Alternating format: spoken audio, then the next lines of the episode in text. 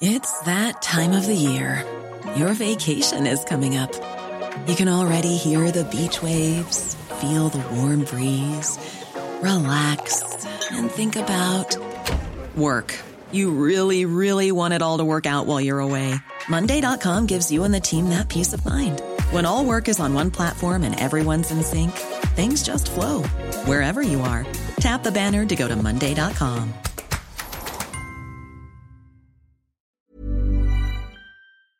Salut, c'est Victoire Tuaillon.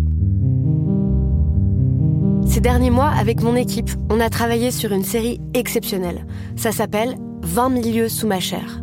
L'autrice, Caroline Potier, a exhumé des cassettes audio qu'elle enregistrait pour sa meilleure amie lorsqu'elles étaient ados et qu'elle traversait l'enfer, les violences que lui infligeait son père. À partir de son histoire, Caroline Potier, devenue journaliste, a mené l'enquête.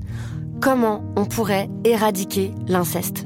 C'est beau, c'est intelligent, c'est bouleversant, et je pèse mes mots, c'est d'utilité publique. Pour continuer à sortir de l'océan du déni, écoutez 20 milieux sous ma chair, dans le cœur sur la table.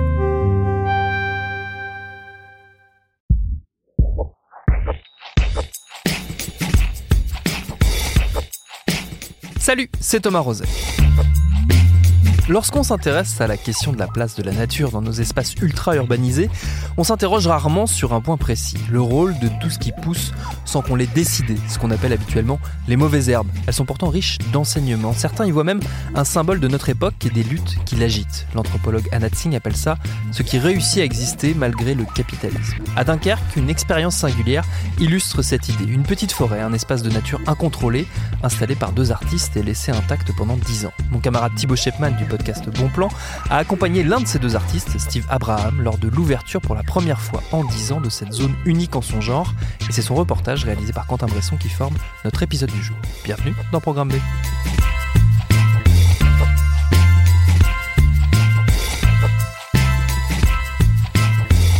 J'arrive donc près de la forêt du Petit Mince. C'est une forêt un peu spéciale. En fait, il s'agit d'un espace de 10 mètres sur 10 mètres, séparé par des grandes palissades en bois, qui a été installé il y a 9 ans. Et donc là, on va essayer de découvrir ce qui a poussé en 9 ans. On a invité un, botaniste qui s'appelle Thibaut Powells, et il va pouvoir nous aider en fait à comprendre tout, tout ce qui s'est passé, comment la vie s'est installée dans cet espace fermé. On y va. Bonjour. Bonjour. Thibaut. Thibaut. Thibaut également. Enchanté. Merci d'être là. Eh ben, avec plaisir. voilà, voilà la forêt que vous connaissez déjà, je crois. Ouais, que j'ai déjà euh, entreaperçu, regardé un peu à travers les trous. Voilà, un petit peu. Là, on attend euh, Steve qui va arriver. Il est vers 14h30, m'a-t-elle dit, donc euh, bientôt. Bon, on a envie de voir dedans quand même. Où est-ce qu'il y a un trou? Là, il y a des trous. Salut Steve. Est-ce que Steve, pour commencer, tu peux nous décrire euh, où on est? Eh ben, on est sur le Molin, qui est donc un môle, euh, portuaire qui, date d'avant-guerre, avant Seconde Guerre mondiale. Euh, un môle donc industriel qui a périclité, et donc pas mal de hangars désaffectés et une halle au sucre, une ancienne halle au sucre qui s'appelait plutôt entrepôt des sucres indigènes, qui a été réagencé, on va dire réaménagé pour accueillir un learning center. Voilà. Et il y a aussi une forêt. Et une forêt du Petit Mince, ouais. C'est quoi son histoire alors? Alors son histoire, elle date de 2008. Euh, il faut imaginer que là où on est, bon actuellement, il y a, c'est un immense plateau euh, d'enrobé euh, goudronné. Mais à l'époque, il faut imaginer que c'était euh, plutôt une friche avec des, parties de socle de béton qui dataient d'un ancien bâtiment. Et puis une grande partie végétale, une friche végétale en fait. Et donc en 2008, on a eu une réflexion avec Nicolas Messager, mon, ami, artiste, qui était de dire, c'est vrai qu'à l'époque, on avait souvent des réflexions sur les friches industrielles mais bâties. On s'est dit que ça serait intéressant d'avoir une réflexion sur une friche végétale pour le coup.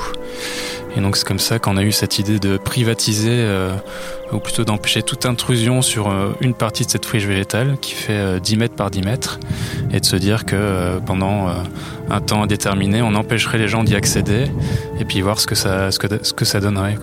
Et là aujourd'hui, on a la chance donc d'avoir Thibaut Powells qui est venu là pour nous aider en fait à faire le bilan de ce qui s'est passé pendant 9 ans. Je peux vous demander de vous présenter?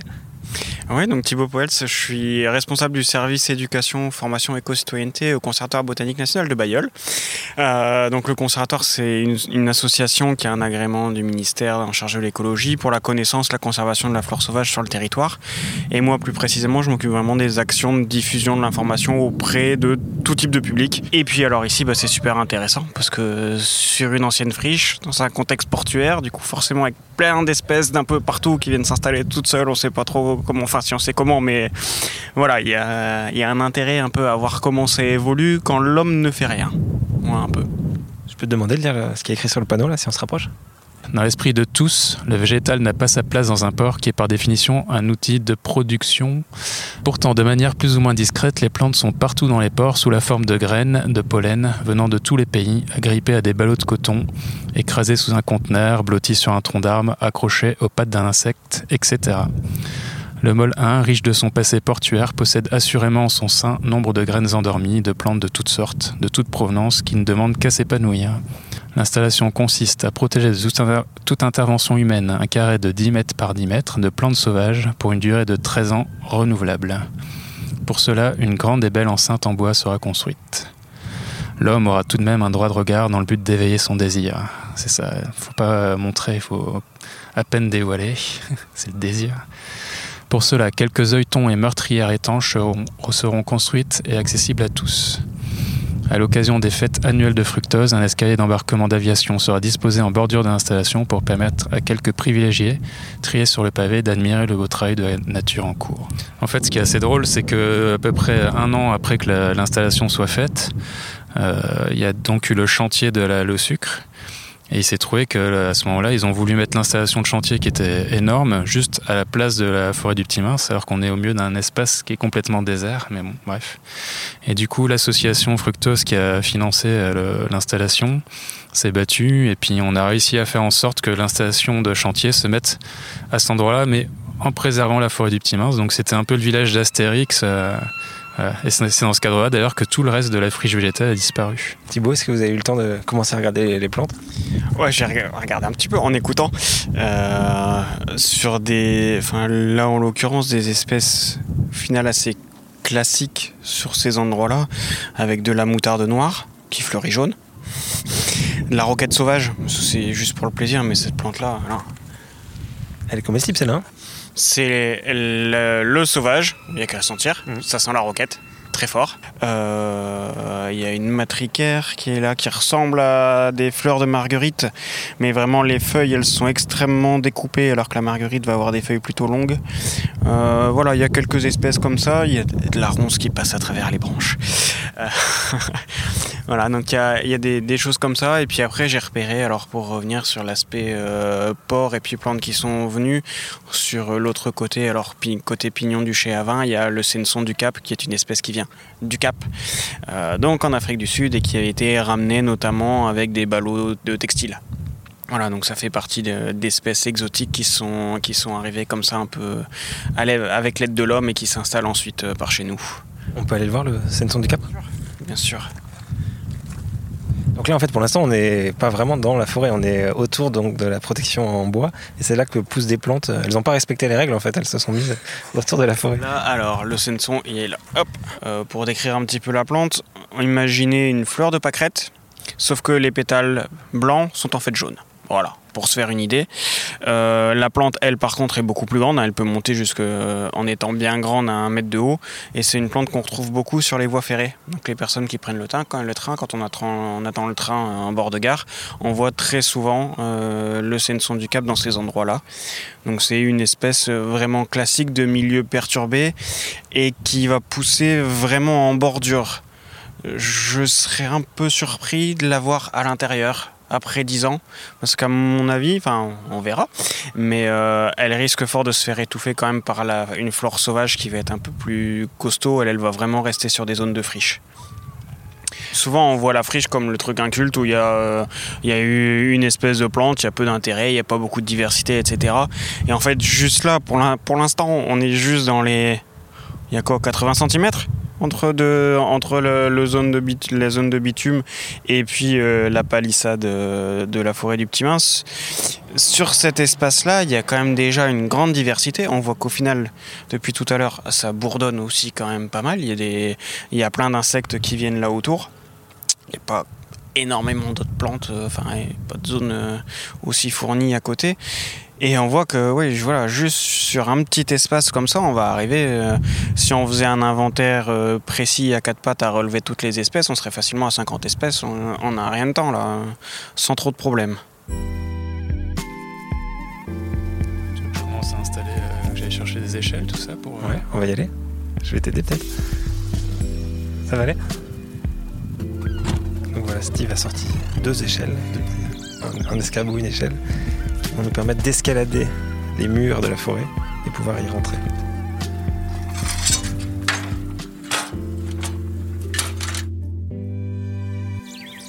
Ok, ça y est. Donc on est descendu, enfin, dans la forêt du Petit Mince.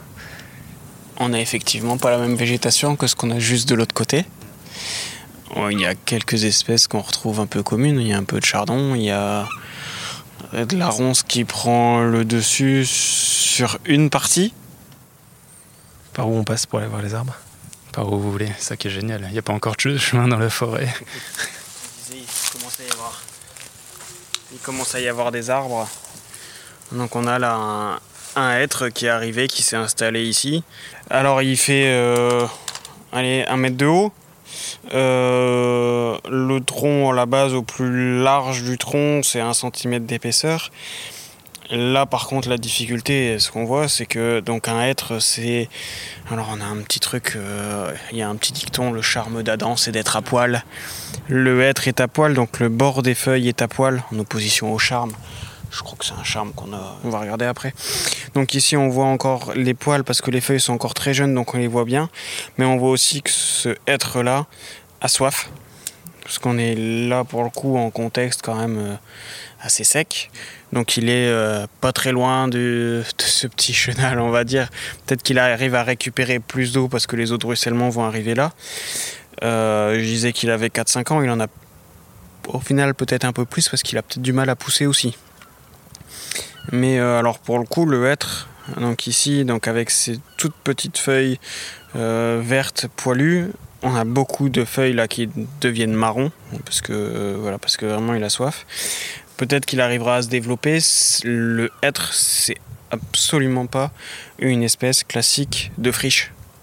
C'est pas habituellement quand on va avoir les premiers ligneux, les premiers arbres en friche, on va avoir du boulot ou alors en espèce exotique envahissante du budleia, l'arbre à papillons. Voilà. Il y en a derrière du budleia, il y en a pas ici. Et là, il peut vraiment passer l'été parce qu'on est seulement fin juin. Il a l'air déjà d'être euh, très en difficulté à cause de la sécheresse. Après, les, les arbres et les végétaux, globalement, ils ont quand même des capacités de résistance qui sont assez fortes. Il a réussi quand même à faire des feuilles. Il, arrive quand même à bien pousser malgré le contexte de concurrence. S'il prend de l'eau, il va réussir assez rapidement à puiser et puis à résister tant bien que mal. Après, ça va dépendre un peu de l'été qu'on va avoir. si, ça continue avec un, temps euh, très chaud euh, tout l'été et puis avec un été indien à l'automne, il va avoir beaucoup de mal à survivre. Regarder le deuxième arbre. C'est pas le même. Un châtaignier. Retrouver un châtaignier, donc on a en fait le, hêtre, le châtaignier, euh, des espèces typiques de sol sableux. Voilà. euh, et donc elle, elle, ben, euh, ouais, je, je me serais pas attendu à, à trouver ça comme arbre en colonisateur dans un milieu comme celui-ci. Euh, alors après, comment il est venu Je sais pas, mais, mais c'est assez rigolo. Ça, ça peut être un oiseau ou ça peut être quelqu'un qui a acheté une châtaigne. Ça peut être quoi? Ouais, ça peut être quelqu'un qui a acheté une châtaigne, euh, ça peut être euh, euh, une châtaigne peut-être qui était dans le substrat, qui, était là depuis très longtemps et puis qui a retrouvé à un moment donné des conditions favorables. Bon, on n'a pas beaucoup de châtaigniers dans le coin quand même, donc ça c'est marrant. Ça c'est marrant d'avoir ça.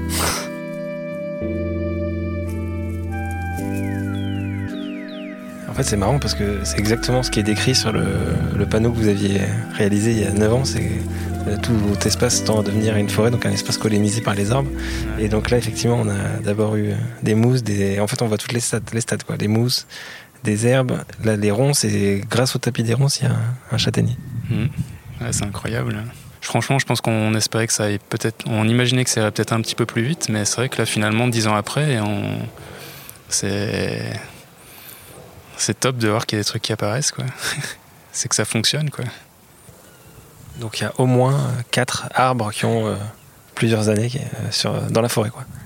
C'est ça, il y en a au moins quatre. Il y en a peut-être des, des, tout petits qui, qui sont en train de, de sortir à droite à gauche. Mais euh, déjà des grands qui ont déjà une paire d'années. Ouais, allez, 4-5 ans pour. En gros, il y en a un qui, qui doit peut-être avoir un, un, an de plus et puis les autres un peu plus jeunes. Quand on a fait le projet, c'était aussi l'idée d'avoir éventuellement des espèces un peu, un peu étrangères, extraordinaires. Là, tu ne vois pas de choses qui te, qui te feraient penser à la petite graine de bananier qui aurait survécu à son voyage et qui, qui se mettrait à pousser. Après, les conditions sont peut-être pas les bonnes, mais. Euh, Là, comme ça, la seule exotique que je vois, c'est le Senson du Cap. Le reste m'a pas l'air exotique, pour l'instant. On a tendance à essayer de se demander qui a apporté la graine, comment elle est arrivée et tout, mais en fait, c'est tout aussi, voire plus intéressant de se demander euh, pourquoi la graine elle a pu survivre, quoi. Ouais, c'est le, c'est comment tout ça arrive à, à, se maintenir, à survivre, à se développer. Euh, euh, mais ça, ça, fait partie des dynamiques naturelles en fait, où à chaque fois, en milieu naturel, il n'y a jamais de trou. Il y a tout le temps une couverture.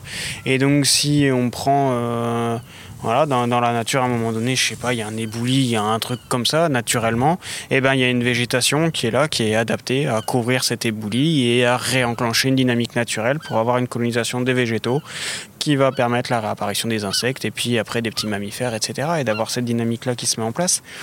Donc c'est vraiment avoir euh, les espèces qui vont bien, qui sont celles qui arrivent le plus souvent à se déplacer le plus facilement. C'est-à-dire que la ronce, c'est quand même un des trucs où celle-là, on se pose pas la question de comment elle est venue, mais en fait, elle est venue comment la ronce?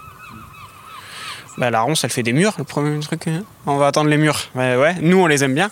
Les oiseaux, etc., les aiment bien aussi. Et on retrouve les, les semences dans les fientes. Et, voilà, et elle arrive à, se déplacer comme ça. Et le meilleur moyen de se déplacer, c'est d'utiliser euh, euh, les, les, animaux, et notamment les oiseaux, pour pouvoir se déplacer vite et bien et se retrouver dans des milieux qui peuvent être intéressants pour elle. Parce que c'est quand même un espace qui a été créé par euh, deux êtres humains, dont, dont toi, Steve. Ah non, tout ce qui est, tout ce qui est en, sous nos pieds, euh, ça y était avant, avant qu'on fasse quoi que ce soit. Quoi. Nous, on l'a juste, on l'a juste accompagné dans sa croissance euh, et on l'a protégé de, des interventions de l'homme, justement. Mais nous, on n'a rien créé. Quoi. C'est une remarque rigolote quand même, c'est qu'au final, est-ce qu'ici c'est la nature? Parce que c'est l'homme qui l'a créé, mais l'homme fait pas partie de la nature? Euh, donc au final, même si c'était l'homme qui l'avait créé, euh, l'homme est quand même un élément naturel. Et rien que le fait de se dire c'est l'homme qui l'a créé, du coup on se déconnecte de la nature juste en ayant cette référence-là. Et ça c'est toujours intéressant de se dire, euh, enfin voilà, de, de s'écarter de la nature plutôt que de se dire on en fait partie entière et intégrante avec notre impact quel qu'il soit, positif, négatif, sur les autres êtres vivants et, l'ensemble de la communauté vivante de la Terre. C'est des, réflexions comme ça des fois qui, qui font un peu tilt. Euh, c'est pas la nature parce que c'est l'homme. c'est vrai que c'est marrant, ça fait quand même euh, pas si longtemps, mais il y a un vrai intérêt maintenant pour euh, la vie qu'il y, a dans les friches. Comment vous, vous l'expliquez cet intérêt-là? Je pense que c'est plus. Enfin, ça a quand même un petit moment.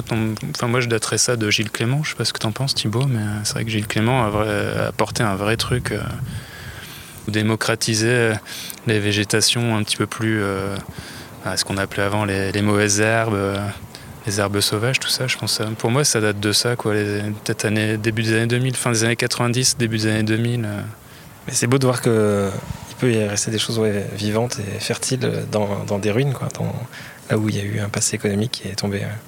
Ouais, c'est, la base. C'est à partir des ruines que la nature reconstruit. Et à partir des ruines, on peut reconstruire.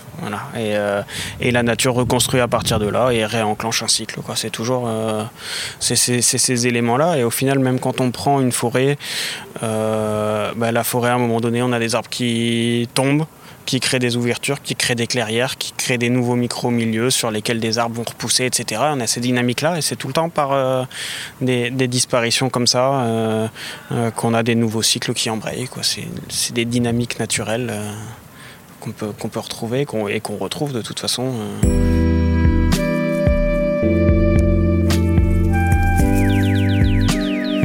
On va quitter la forêt du Petit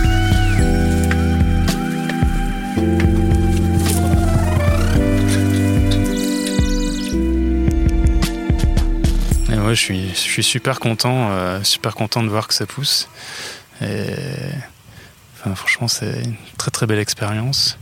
On a envie, euh, évidemment, on est plein d'impatience de voir si, les petits sujets qu'on a aperçus là vont, prendre leurs aises et puis euh, grandir. On a presque envie de, le faire savoir à tout le monde, en fait, de partager cette bonne nouvelle. Qu'est-ce qui t'inspire, toi, ces plantes là qui arrivent à pousser malgré tout? Ben, c'est génial, mais c'est presque, c'est presque la démonstration qu'on voulait faire en, en, faisant cette installation. C'est-à-dire que c'est, c'est ce que je disais tout à l'heure, la nature est toujours plus forte. Quoi. Et nous réserve les, plus belles surprises euh, qu'on puisse imaginer. Hein. Est-ce que tu as, dans les qualités qu'on trouve dans les plantes qui ont poussé là dans, ta forêt, est-ce que tu penses qu'on a des, des qualités ou des, des, leçons à retenir de, tout ça? La résilience. Hein. La résilience, ouais, c'est que malgré tout, euh, les choses finissent par être belles. On peut retenir ça peut-être. Chacun doit un peu y voir ce qu'il veut. Moi j'y vois la, liberté et l'impertinence aussi. C'est vrai, ouais, l'impertinence. Parce que c'est vrai que finalement, euh, enfin moi c'est ce que je ce que je retenais de très fort euh, quand on a fait l'installation sur le sur le port, c'est que c'était comme un pied de nez. On était au milieu d'un espace qui est euh, un milieu portuaire, c'est un milieu qui est qui a une nécessité de productivité, de voilà où il n'y a pas de place pour le superflu. Et là, d'avoir cet espace végétal comme ça, c'était un beau pied de nez, euh, un beau pied de nez à tout ça, quoi.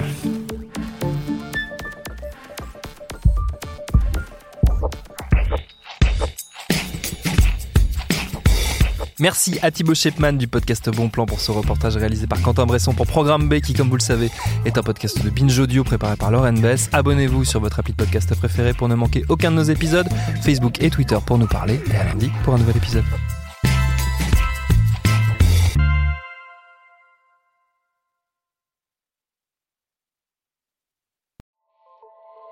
Salut, c'est Sinamir du podcast L'Affaire. En 2016, je suis monté sur un bateau de sauvetage en Méditerranée et ce que j'y ai vu n'a pas changé. En tout, depuis 10 ans, on compte même près de 30 000 morts sur cette mer. Alors, dans le naufrage, notre nouvelle enquête, j'ai voulu raconter un cas concret. Comment 130 personnes sont mortes en 2021 à la frontière de l'Europe, malgré des dizaines d'appels de détresse. Qui n'a pas pu les sauver et pourquoi? Qui étaient ces disparus? Et surtout, comment on en est arrivé à ne plus parler de 130 personnes qui meurent le même jour sur un bateau au milieu de la Méditerranée? Le naufrage, c'est la nouvelle série du podcast L'affaire de Paradiso Média. Une enquête que vous pouvez retrouver gratuitement chaque semaine à partir du 27 mars 2024 sur toutes les applications de podcast.